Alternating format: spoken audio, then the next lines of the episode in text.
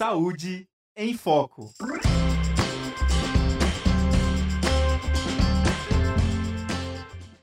Olá, sejam todos bem-vindos e bem-vindas à Rádio Ninter, a rádio que toca conhecimento. Estamos começando mais uma edição do programa Saúde em Foco, o programa que trata de todos os assuntos relacionados ao universo da saúde.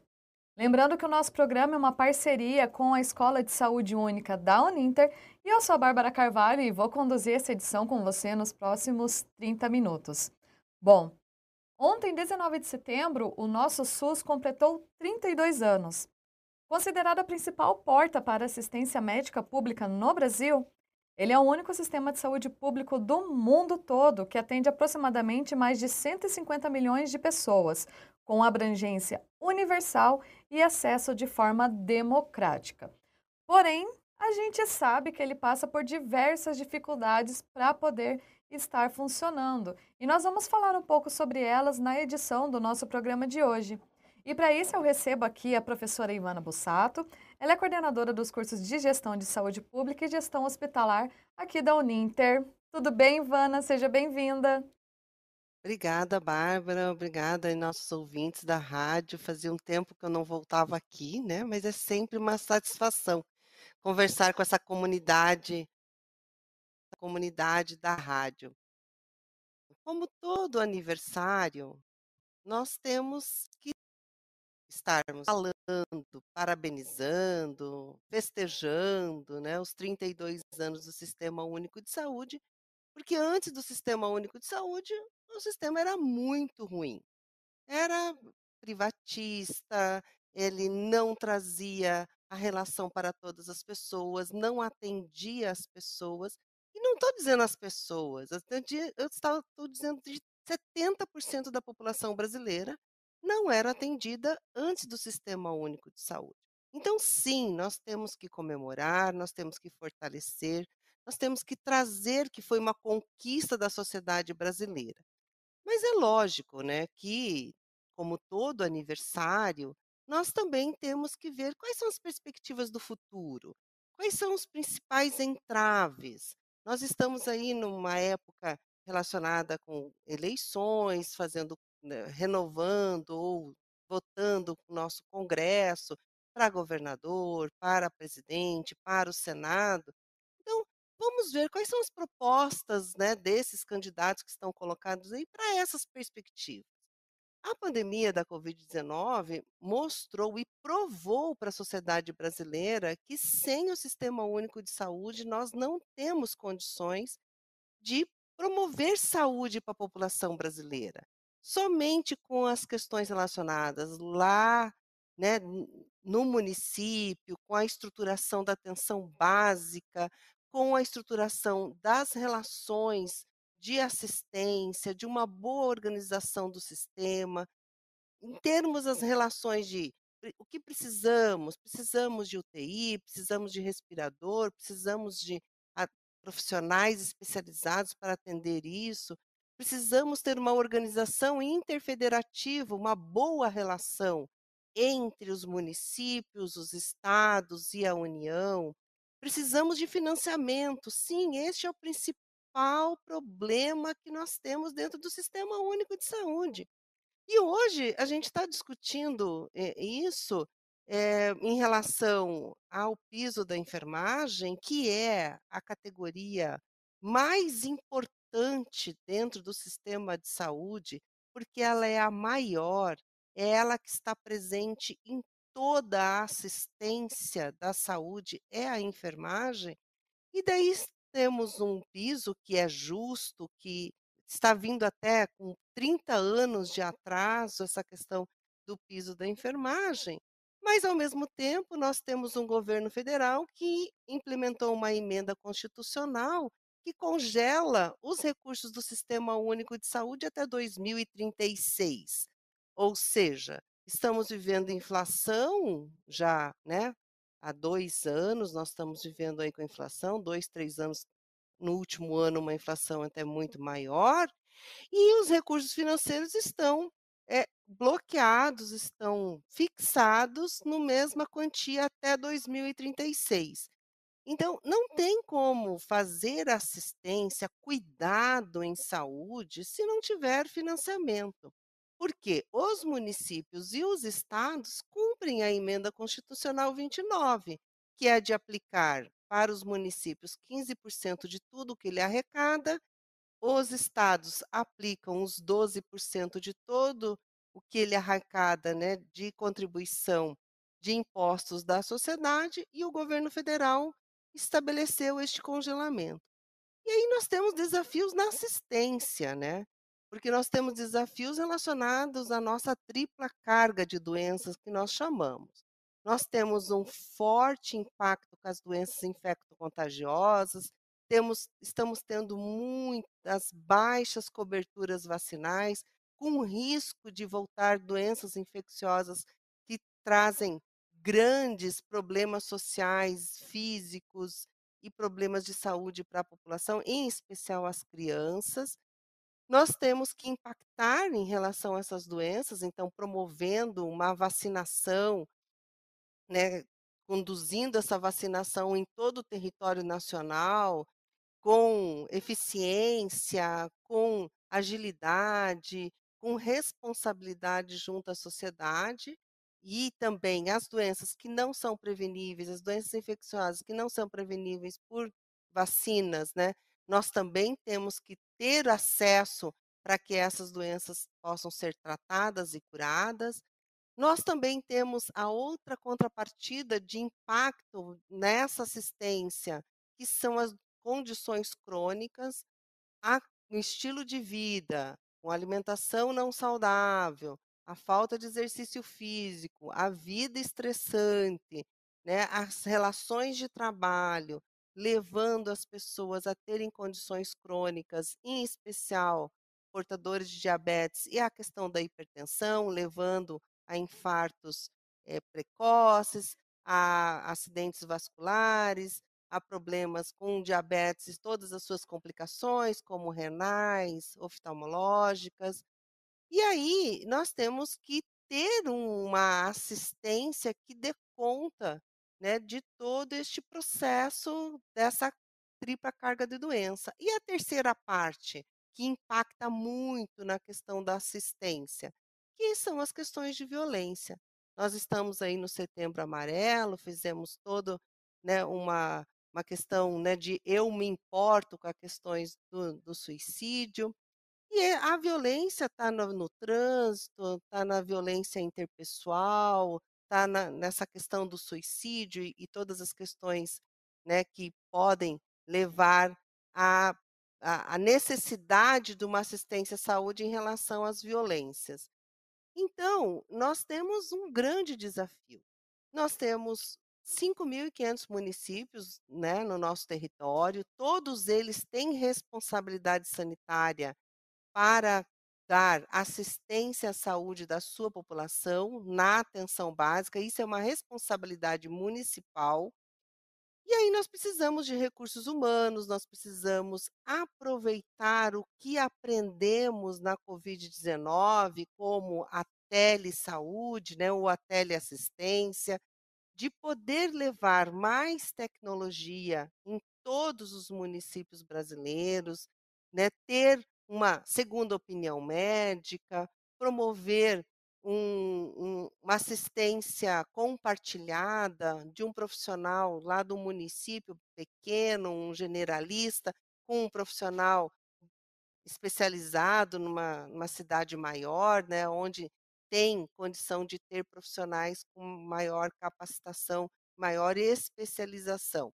Então, nós temos vários desafios, porém, nós temos que, enquanto sociedade, enquanto população e eu, como profissional de saúde, nós temos que continuar lutando para que o Sistema Único de Saúde seja cada vez mais abrangente, que ele possa é, estar presente na vida das pessoas, né, nos 5.500 municípios, que a gente possa promover a integralidade da assistência, ou seja, desde uma ação de promoção da saúde até transplante de múltiplos órgãos, e também é, relembrar a todos que o Sistema Único de Saúde não é só assistência à saúde, não é só cuidado, não é só consulta, exame, internamento, cirurgia.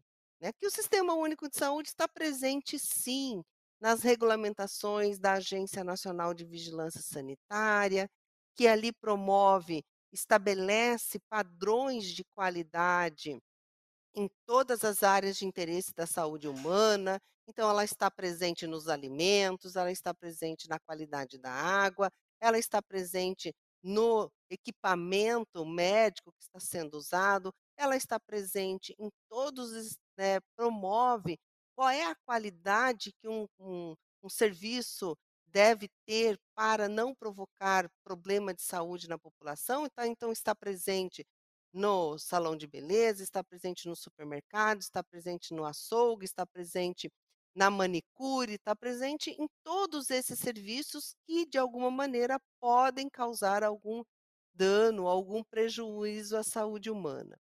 Então, ela, a saúde, o Sistema Único de Saúde, ele está presente diariamente nas nossas vidas. Então, por isso nós precisamos defendê-lo, nós precisamos buscar recursos financeiros para que ele possa ampliar e tirar as suas dificuldades na demora de uma cirurgia, na demora de uma consulta especializada, ou né, numa falta de um equipamento, como nós vimos, na falta de um respirador, ou na falta de uma ressonância magnética, ou na demora de fazer uma cirurgia necessária em algum paciente. Mas para todas essas coisas, há necessidade de termos recursos financeiros. E para termos recursos financeiros, tem o pacto interfederativo. Cada parte tem a sua responsabilidade de financiar esse sistema, com a arrecadação dos impostos de todos nós brasileiros. E nós pagamos muitos impostos, vários impostos. Então, nós temos que exigir dos nossos governantes, no município, no estado, na União, para que esses recursos revertam para né, a, a, financiamento desse sistema único de saúde para que ele possa ser ampliado. Então, é, como eu falo, é um dia né, de nós estarmos mostrando que o sistema único de saúde ele está presente nas nossas vidas, mas também um dia de fazer as, lembrar as pessoas que estejam atentas a todas as questões que estão relacionadas ao Sistema Único de Saúde, para não deixar esse Sistema Único de Saúde ficar sucateado, não ter financiamento, não poder eh, pagar os recursos humanos de forma digna, como a gente estava falando agora do piso da enfermagem. Então, nós temos sim que né, estarmos felizes que o Sistema Único de Saúde ele está presente, ele é regulamentado na nossa Constituição, ele está regulamentado na, na legislação em, nas três esferas de governo, mas nós também temos que exigir que este financiamento esteja condizente com as suas responsabilidades como política nacional de saúde brasileira. E aí, Bárbara, temos alguma interação, alguma pergunta, alguma questão que né, os nossos ouvintes estejam aí colocando? Nossos ouvintes estão acompanhando aqui, né? Aproveito para reforçar que estamos ao vivo. Se você tiver algum depoimento quanto ao uso do SUS, tiver alguma pergunta, pode mandar aqui para a gente. E eu queria perguntar para você, Ivana, quanto à questão da, do setor da educação, né? Que, no caso, eu tenho números aqui, né? Que, de acordo com o IBGE, pelo menos 70% dos brasileiros buscam por atendimento nos serviços públicos de saúde, né? Destes, pelo menos 47% passam por atendimento pelo SUS e 33% conseguem pelo menos um dos medicamentos necessários para seus tratamentos por meio do SUS, né? É, o que eu queria perguntar para você disso da educação é o seguinte: a gente viu nos últimos tempos o desmonte da educação, né? Milhares, dezenas, diversas bolsas né, de estudo sendo cortadas, né, congelamento de gastos também e tudo mais, a descrença, né, quanto à pesquisa científica, né, que agora na pandemia a gente viu ser tão importante para a produção de vacina e tudo mais. Eh, dentro disso, em questão de melhorias, quanto de tratamentos, medicamentos, como que a pesquisa científica, a pesquisa clínica pode ajudar na melhoria do SUS?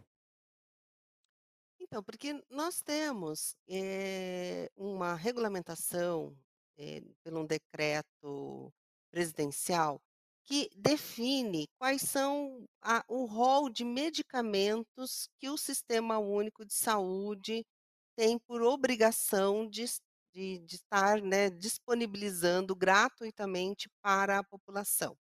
Então, por que que tem não é um rol, eh, de medicamentos por quê? Porque ele tem que ter comprovação científica. Só pode entrar como disponível pelo Sistema Único de Saúde, se tiver pesquisas científicas comprovadamente regulamentadas, se estiver, eh eh colocado na Anvisa e a Anvisa ter aprovado esse medicamento. Então, eh, nós temos que ter isto sempre em mente, né, porque senão nós ficamos à mercê da questão da caneta dos profissionais médicos, que são os profissionais que têm a responsabilidade de prescreverem medicamentos. E muitas vezes, eh, porque isto é um uma, eh, uma não é uma regulamentação, mas uma orientação do Conselho Federal de Medicina, que o médico tem esta poder e essa responsabilidade dele prescrever aquilo que ele acha que o paciente dele precise, mas dentro do Sistema Único de Saúde, que é uma política nacional, que é sustentada, financiada por todos os brasileiros, tem que ter uma uma regulamentação. Então a Conitec, que é um comitê, né, ele avalia, então se tem um medicamento pra uma doença específica, que melhora a condição, esse medicamento ele tem que ser aprovado pela Conitec, então a Conitec tem que verificar e não é só verificar, ele tem que comprovar tudo que esse medicamento todas as pesquisas que esses medicamentos passaram, pra ver se realmente ela tem comprovação científica para ser anexado nesse rol que chama a Relação Nacional de Medicamentos. Com este medicamento estando dentro dessa Relação Nacional de Medicamentos, ele tem que estar disponível às pessoas. Mas nós temos, eh, notícias muito graves de desabastecimento, inclusive de medicamentos que já estão regulamentados dentro desta relação, né, que não foi que é uma responsabilidade exclusiva do governo federal, alguns medicamentos de alta complexidade ou são de responsabilidade do governo federal ou dos governos estaduais, de fornecê-los, e nós temos visto uma série de desabastecimento de medicamentos desta complexidade, né, nós temos visto aí em reportagens e de reclamação de associações que defendem os direitos de pacientes, mostrando que isso não está acontecendo de forma como deveria.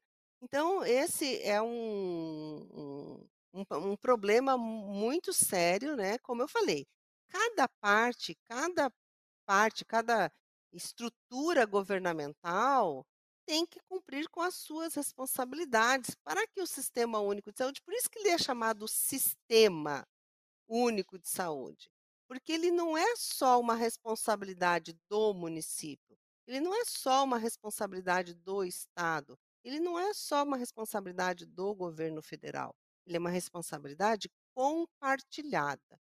E daí as pessoas podem perguntar aí no chat: "Ah, mas por que que o governo federal é o gover é a parte que mais financia a saúde?". Porque o nosso modelo de arrecadação de impostos, ele é centralizada no governo federal.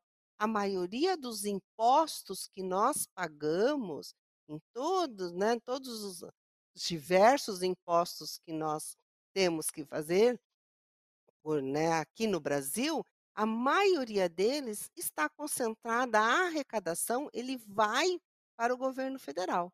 Por isso que o governo federal tem a maior responsabilidade de custear esta política pública, mas até as emendas constitucionais e dentro da Constituição de 88 já trazia que os municípios têm que trazer a sua parte, como eu falei, que é 15% de tudo que eles arrecadam, os estados têm que colocar 12% de todos os impostos que eles arrecadam.